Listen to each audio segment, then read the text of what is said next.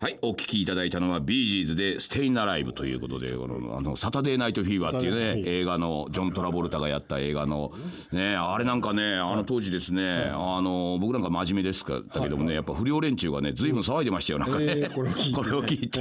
やっぱサタデーナイトフィーバーのうんリーゼントみたいな感じでね。ああなんかねああ俺あの時は全然興味なかったですけどね。ええ全然興味なかったけど今聞くとこのビージーズのこの歌はななんかちょっといいいい感じのねかっこいいんだかかっこ悪いんだかよくわかんない。あの裏声は何なんだったり ずっと裏声で歌ってますからねこれ。いやでもなんかあのいい曲でちょっと思い出したんでねかけてみました。ということでねあのメール今回ね長いメールをたくさんいただいております。えー、いきましょう、えーラジオネーム恋するうさぎさん40代女性の方、えー藤村さんこんばんはと。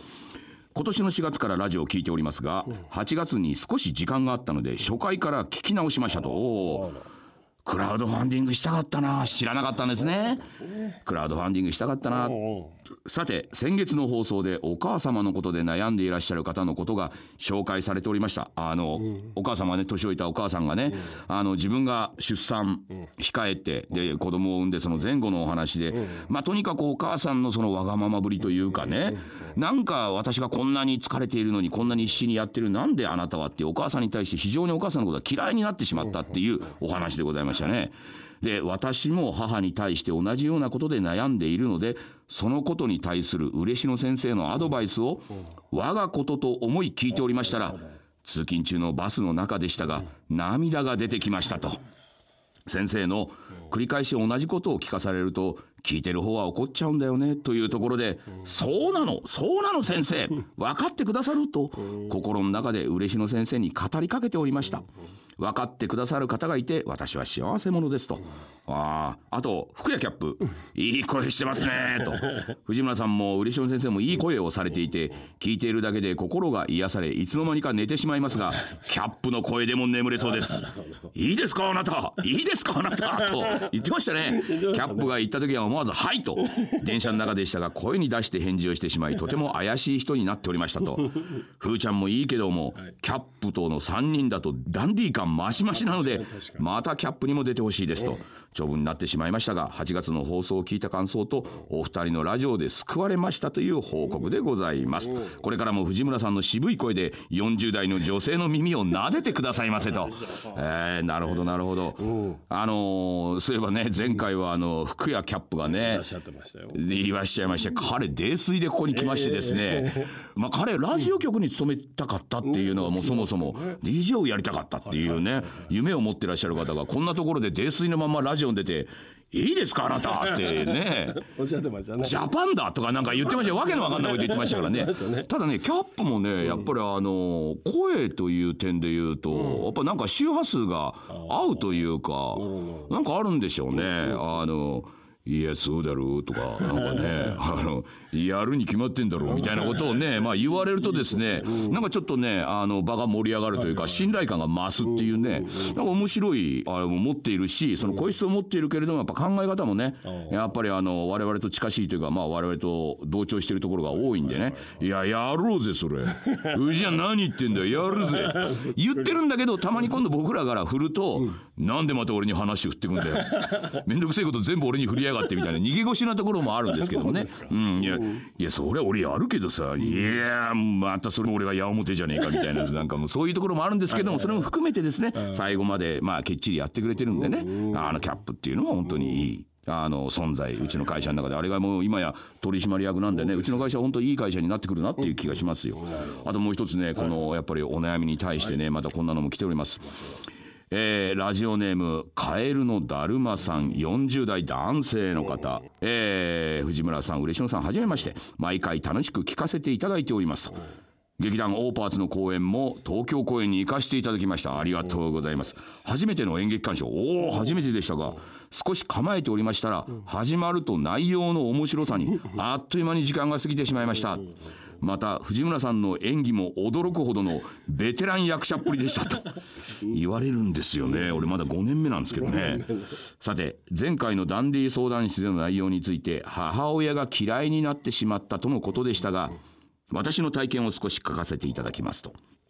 私には現在76歳になる母がおりまして同居しております。父は14年前に他界しております。幼い頃の母は非常に活発で性格は几帳面で完璧主義。妥協を知らないといった感じでしょうか。何事も自ら率先して動き差配する。ある時はスパルタ。ある時は気が利く気配り屋さん。そんな母でしたが私の結婚と同時に表変したのです。家事は一切手出ししない。食べ物の好き嫌いは激しい。わがまま。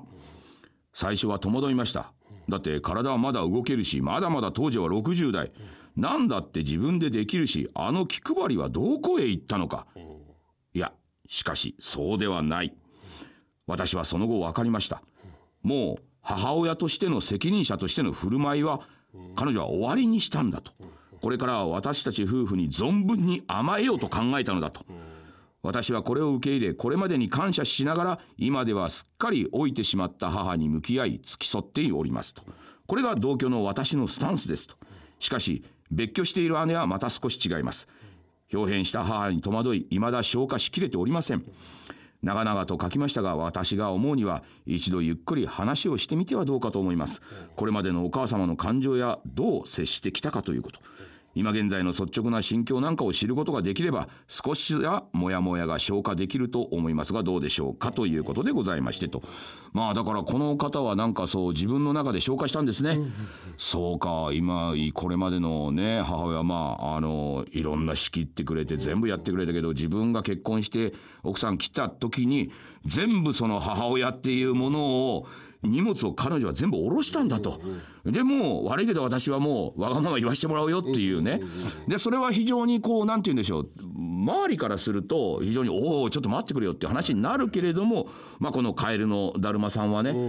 そうかこの人はそういうふうにしたんだっていうことは、まあ、これまでご苦労様の意味も込めて、もう逆にそれを受け入れましょうと。ああ分かった分かったよっていうふうになったら逆に彼は楽になりましたよというお話ですね。ああそこまでね、できればいいですけどね。いやでもまあ考え方でしょうね。そうかそうか。まあ実際お母さんがどうだったのかは分かりませんけれども、まあ彼はそういうふうに思ってお母さんがあもうもう私の仕事終わったんだ、うん、あとはちょっと私の好きにさしてよ。今までだって私いろんなもの苦労して我慢してきてたんだからっていうの、まあその言い分も分かるということで分かった分かった。まあねあの全部が全部じゃないけれどもわがまま聞くよっていうスタンスになると非常にこの方自体は何て言うんでしょう消化できたっていうこのお母さんに対してっていう。だからその相談してきた方もねお母さんのまあある意味ダメなところを言ってこんなんでいいんだろうかっていうところも逆にああこの人なんかちょっとそういう今までの頑張りをね一回荷物下ろしたんだなって思えれば少しは許してあげられる風になるんじゃないでしょうかという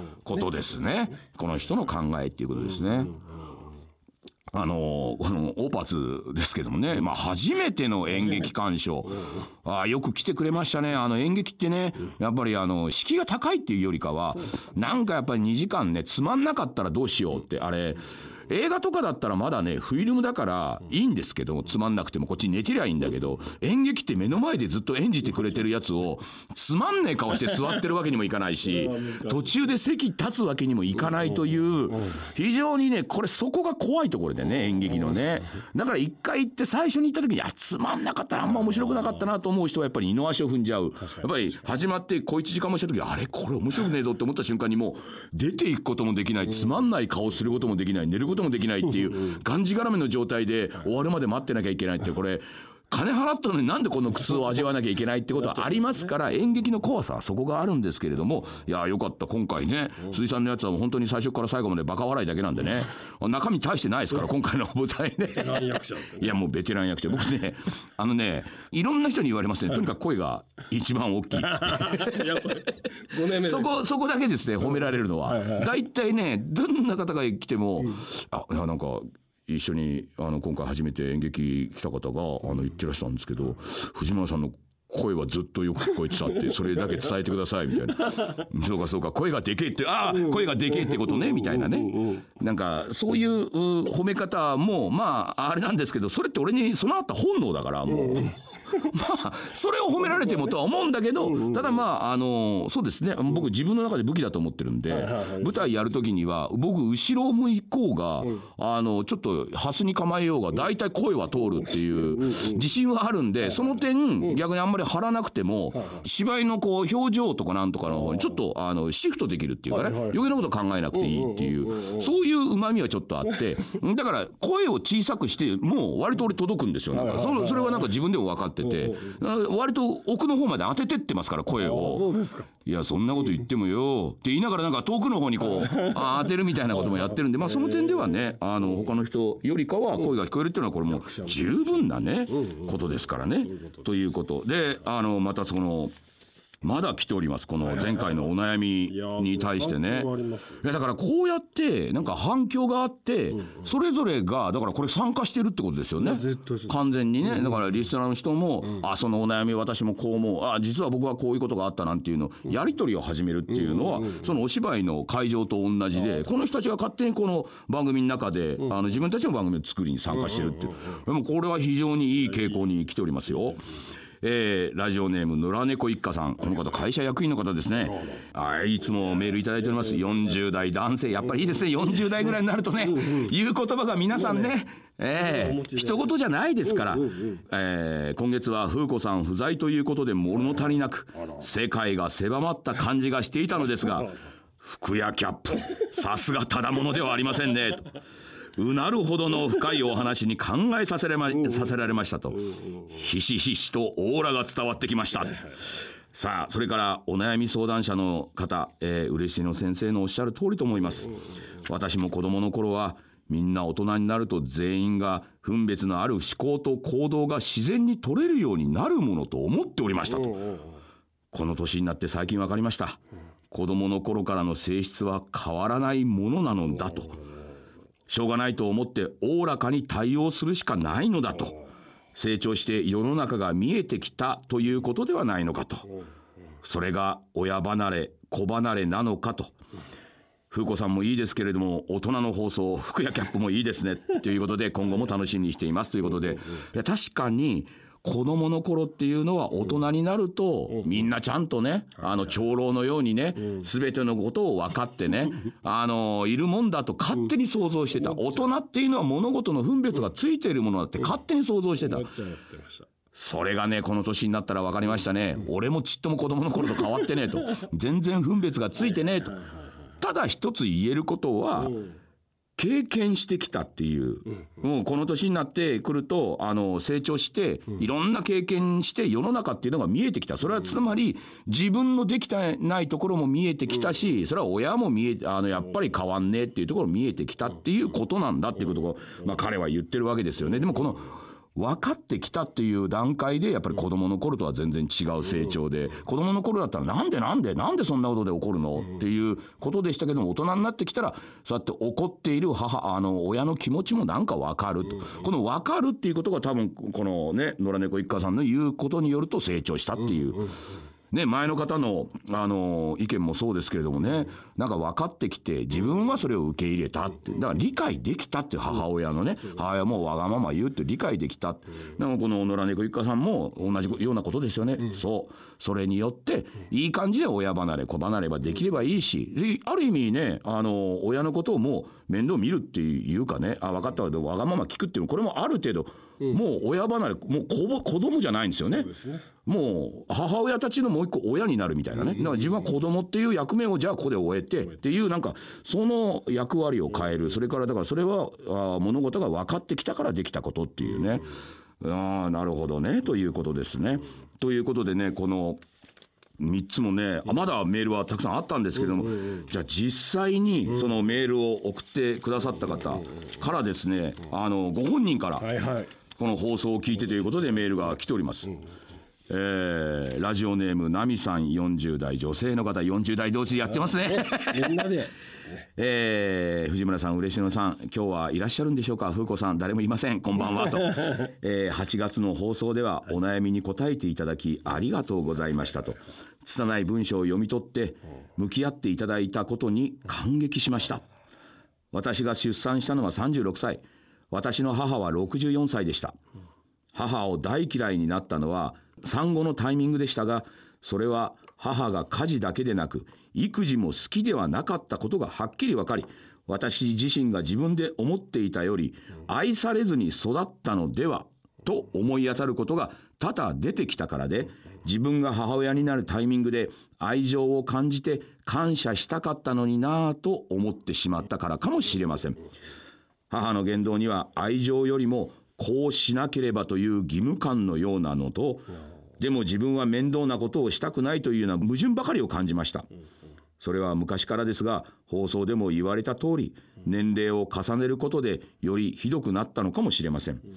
母は母の人生を自分で工夫して楽しめばよかったのに不平不満だらけでずっと来たのかなと思ったら腹が立ちそれに反発するように仕事に育児に日々あがいている自分がいるので余計にそう思うんでしょうねと。私は私の人生を楽しくできるようまずは我が子の今しかない可愛さを堪能して頑張りたいと思います。お二人に読んでいただいたことで気持ちが整理できましたと。本当にありがとうございましたと。いうことでございますね。まあ彼女にしてみたらやっぱり割り切れないところはねやっぱりあるんでしょうね。あの他のね野良猫一家さんとか他のね男性陣はねいやそういうふうに分かってあげるっていうこともとは思ってますけれども彼女からすると分かったことっていうのは私はもしかしたら母親からそんなに愛情を受けなかったんじゃないのかといまだに思ってしまうっていうまあそちらの方もねこれはねしょうがないでしょう。ただ一つこうやってメールを読んで皆さんとね我々もこうやって答えてこうやってあのレスポンスが来てっていう中でみんなこの方のことは分かっていると。こういう状況になったらあなたは別に悪いわけではない。みんながこう共感はしているっていうね。ここが多分一番の何でしょう人間が最終的にできる解決策というかね、人間ができる最終的なところは私は共感してます。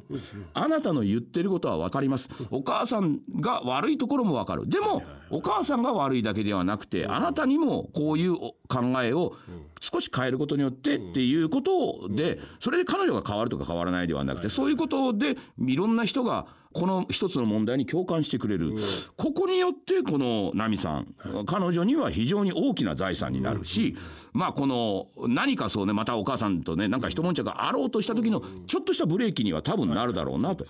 やもうお母さん私出ていくとかねお母さんも出てってっていう前に多分なんかちょっとしたブレーキはかけられるだろう。じゃあそうじゃなくて彼女も言ってるようにきっとねじゃあ今いる子供生まれてね間もない子供たちその子供たちの方に私の力をじゃあ注ぎましょう。これもあの一つ考え方が変わったっていうことなん。でお母さんのいざこざの中で自分もなんか嫌な気分があってなんでお母さんそうなのよっていう気持ちの部分をちょっと置いといて自分の気持ちをこの子供に愛情を向ける方に向けるっていうふうにまあ自分がシフトできたということで、まあ彼女は少しこう気持ちの整理ができたっていうことなんでね、いやこれは良かったんじゃないでしょうか。これでねもちろん解決はしないですけど、こうやってね同じような年代のね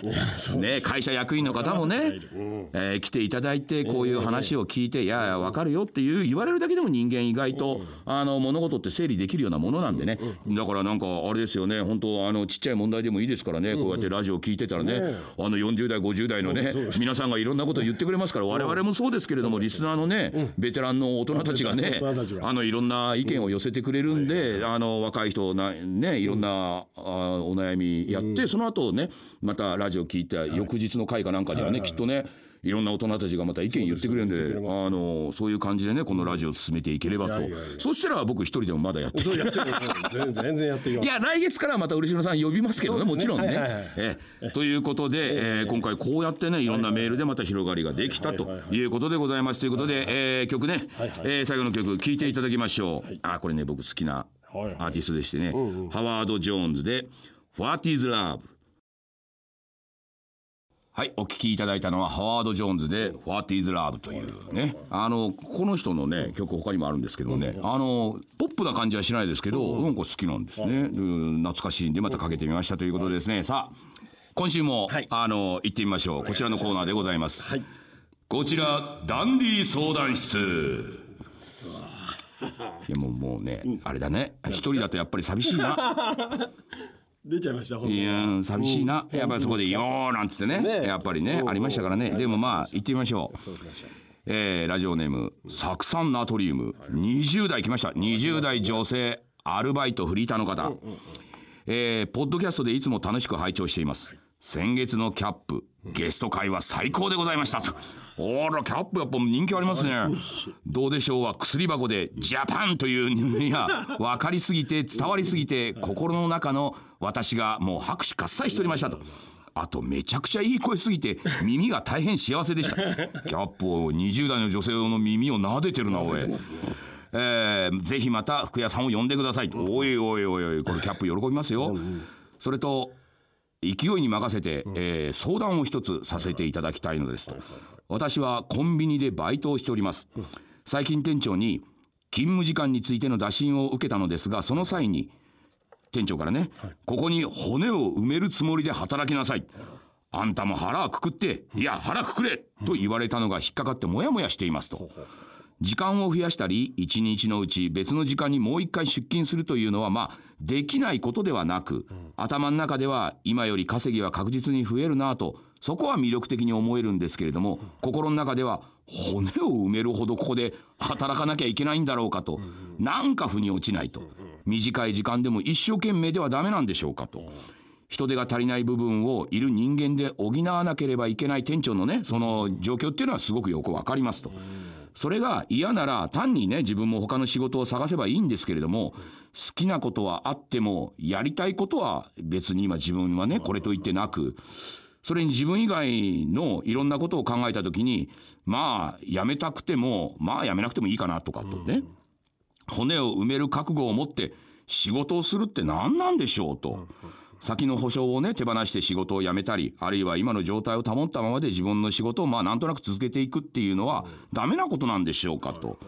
うっかり長々と書いてしまった上ちゃんと言いたかったことになってるか読み返しても不安なんですがもしよろしければご回答いただけると幸いですということで。まあ大体よく分かりましたよ。あの彼女ねバイトしてってで店長からねまあちゃんと彼女もちゃんとやってるだろうからいやもう君もうちょっとねここでもう本当に腹くくってここで一生働くぐらいのつもりでやったらどう？っていうまあで他にもまだ時間あるんでしょ？来ていいからっていうようなことを言われたっていうね。でもそこで言い方でしょうね。ここに骨を埋めるつもりで働きなさいよと言われた時にちょっとモヤモヤ感があると、いやそれは確かにそうですよね。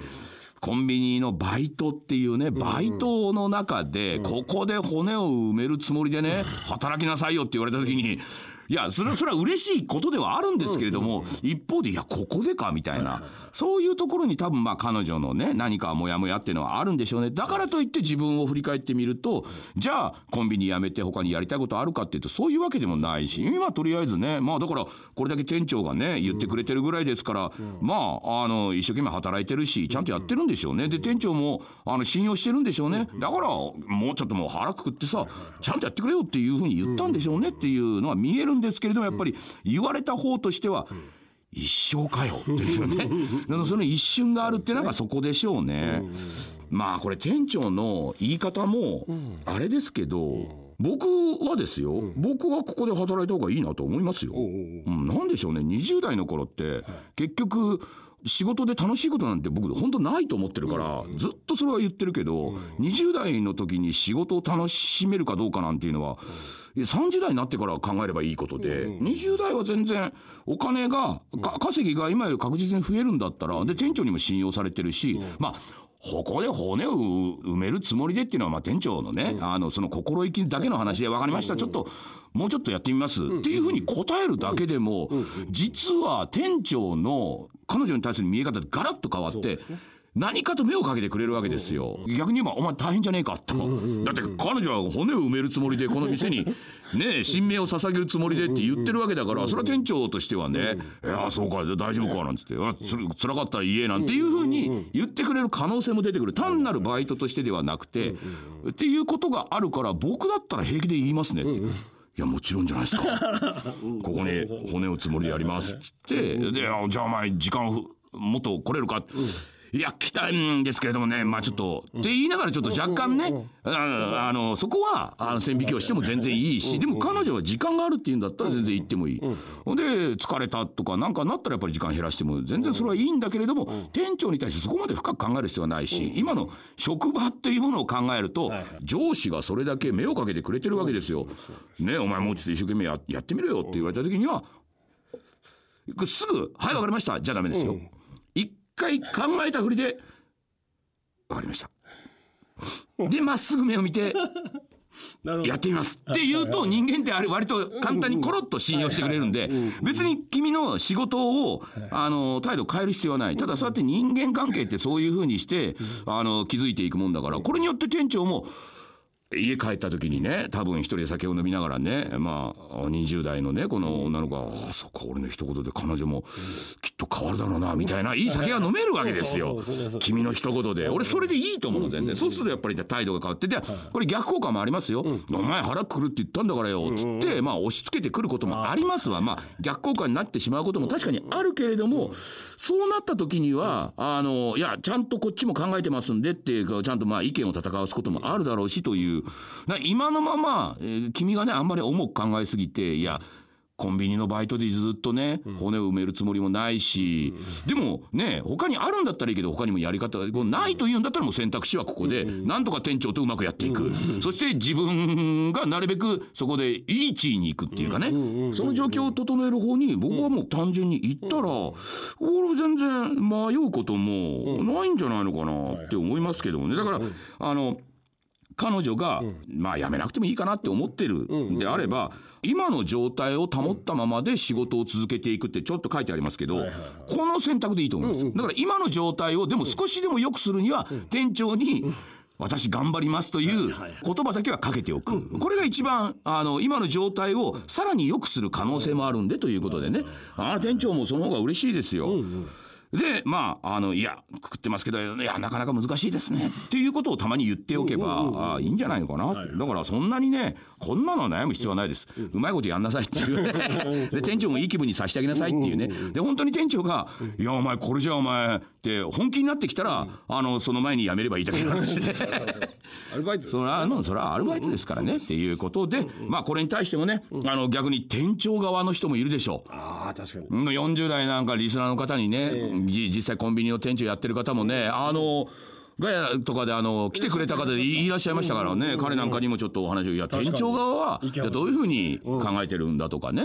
こういう同じような状況にある若い人、それから同じような状況にある40代の方だって今ね主婦でバイトしてる方もたくさんいらっしゃいますから、そういう方からもねあのメッセージをいただければと、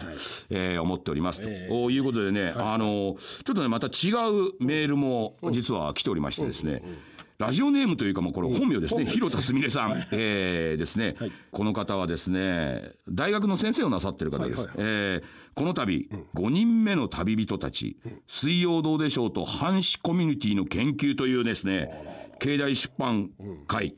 から、えー、本を9月末に、えー、出すことになりましたと。えー、学術出版から出しますが一般の人でも読めるように書いたつもりですと、番組がネットなどのメディアをどう使ってきたかまたファンとどう付き合ってきたのか、そしていわゆる番組の癒し効果の話などを北海道から九州まで19人のファンの方たちのインタビューをベースで書いたんですがその中にファンとの付き合い方の話の中の一環でこのラジオ番組のヒゲ戦のクラウドファンディングの話も書きましたと。い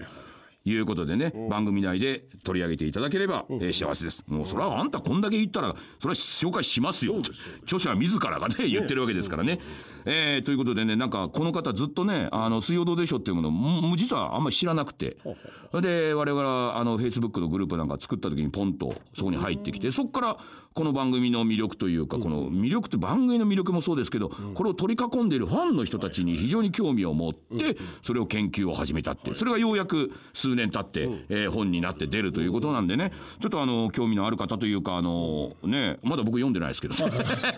ぜひ読んでクラウドファンディング、えークラウドファンディングに彼女もここ来てガヤで参加してくれたりもしてるんでね。だからそうやってまあこの我々が今日ずっと言ってましたけど芝居もそうだしこのラジオもそうだしっていうところでそういうところでファンの人たちはこう巻き込んでいく。ファンのたち人たち自身もそこに巻き込まれながら自分たちもそこの能動的にこうねその渦を大きくしていくみたいな効果っていうことに対して彼女はこう本を書いているっていうまあそれが「水曜どうでしょう」っていう番組が一番分かりやすかったんだっていうことなんでね。ちょっと興味のある方はぜひねえ一回読んでみてくださいということでございます。ということでね、あの盛りだくさんなんですけどもいよいよね、あの水曜どうでしょう祭り始まるということでね。あの前回あのちょっと前ですけれども、お芝居のね最中に鈴井さんと、それから私と嬉野さんと3人でですね、あのこれ実はスキー場でやるんで、ええ。シャトルバスでね、現場まで行くんでお客さんはね、そこのバスの車内のアナウンスをね、ほうほう。3人で撮りましていいです。ねで3人で撮った上に大泉さんだけやっぱりねノーサイドゲーム、忙しいもんですから、あのノーサイドゲームの多分ねあれ楽屋かなんかなんでしょうね。一、人でコメントをね いただいて。あこれからファンあの会場に行く皆さんに対してのメッセージみたいな、い。や大泉さんはやっぱ面白いなと思ってね、いやそれ撮ってでまああの時はね僕ら3人が一緒に撮って大泉さんだけ単独で撮ってたんですけどもやっぱ大泉さん面白いなコメントがと、あれやっぱり4人でね、その生の会場でね、あのみんなの前で喋るってなるとこれ6年ぶりのことなんですけれども、い。やきっとそれだけでもやっぱ面白いなっていうなんか予感させるようなね、ものがありましたねっていうことでした。それをなんかすごく直近で感じましたね。あとあのいよいよ新作水曜どうでしょう新作があの祭りでですね、初日2日目は一第1夜を先行公開して、最終日は2夜まで1夜2夜と公開するって決まってまして、いろんなところでネットでね、あのいよいよ新作完成なんて書いてありましてバーンって完成はしてないんですよ。じゃないですか？あの全然完成はしてないですもう。あの長いですから今回の。とにかく長くてとにかく1夜2夜だけは僕が芝居の最中に完成させたっていうだけでね。それ以降はまだ完成してませんけれどもまあそれを見てこれもまたやっぱりテレビ番組なんですけれどもそうです。1万人が集まってるその野外でねみんなと一緒に見るってなった時にこれはまたなんかえも言われぬ味わったことのない空間がそこに生まれるっていうのを今からもう僕はなんか非常に楽しみにしているっていうことですね。なんていうことをねつれづれに話しつつもねい。つの間にかですねあの1時間あっという間ですよ。えー一つねここでねあの提案って言ったらあれなんですけどもやっぱりねクラウドファンディング一回やりましてその後いろいろねじゃあ今度スポンサーの方探しましょうなんてまあいろいろ動いてはいるんですけどもえもうねちょっと直接的にねここで呼びかけてみようかなと。スポンサー募集っていうことでね、あのまあ一応は企業体ということですよね。ええだからあのでも会社役員の方もいらっしゃいましたしね、なんかそのあれそんなやっていいの？うちっていうような人がもしいらっしゃいましたらちょっとメールいただいて。そう。ですね。見学に来ていただあいたりね。一回見学に来ていただいてもいいしね。そうですそう。です。なんていうことで。で自分は金出せないけどうちの会社はちっちゃい会社だからね、あの上の人に言えばもしかしたら出してくれるかもしれないみたいな感じでね働きかけるなんてこともできるかもしれないんでちょっとスポンサーを、ええ。おなんとなく募集しながらメールをくださいはい。ということでございます。ということで、はい。さあ、えー今夜のヒゲ千夜一夜もおお別れの時間となりましたあとあプレゼント、えうんそう。えーステッカーですけれども、今回2名の方、けんちゃん愛知県50代女性主婦の方。スケポンさん、えー福島県40代男性の方。このお二人にステッカー差し上げます。えーでねプレゼントそれからこのメールどんどんどんどんね皆さんからいただいてでまたこの番組盛り上げていきましょうということでございます、えー今日から1週間はですねラジオのタイムフリー機能でこの番組をお聞きいただけます、えーラジオクラウドというアプリを利用して繰り返し聞いていただくこともできますということでございまして本日もお時間となりました。本日は、えー藤村忠久単独でお送りいたしました。皆様良い夢を見てください。おやすみなさい。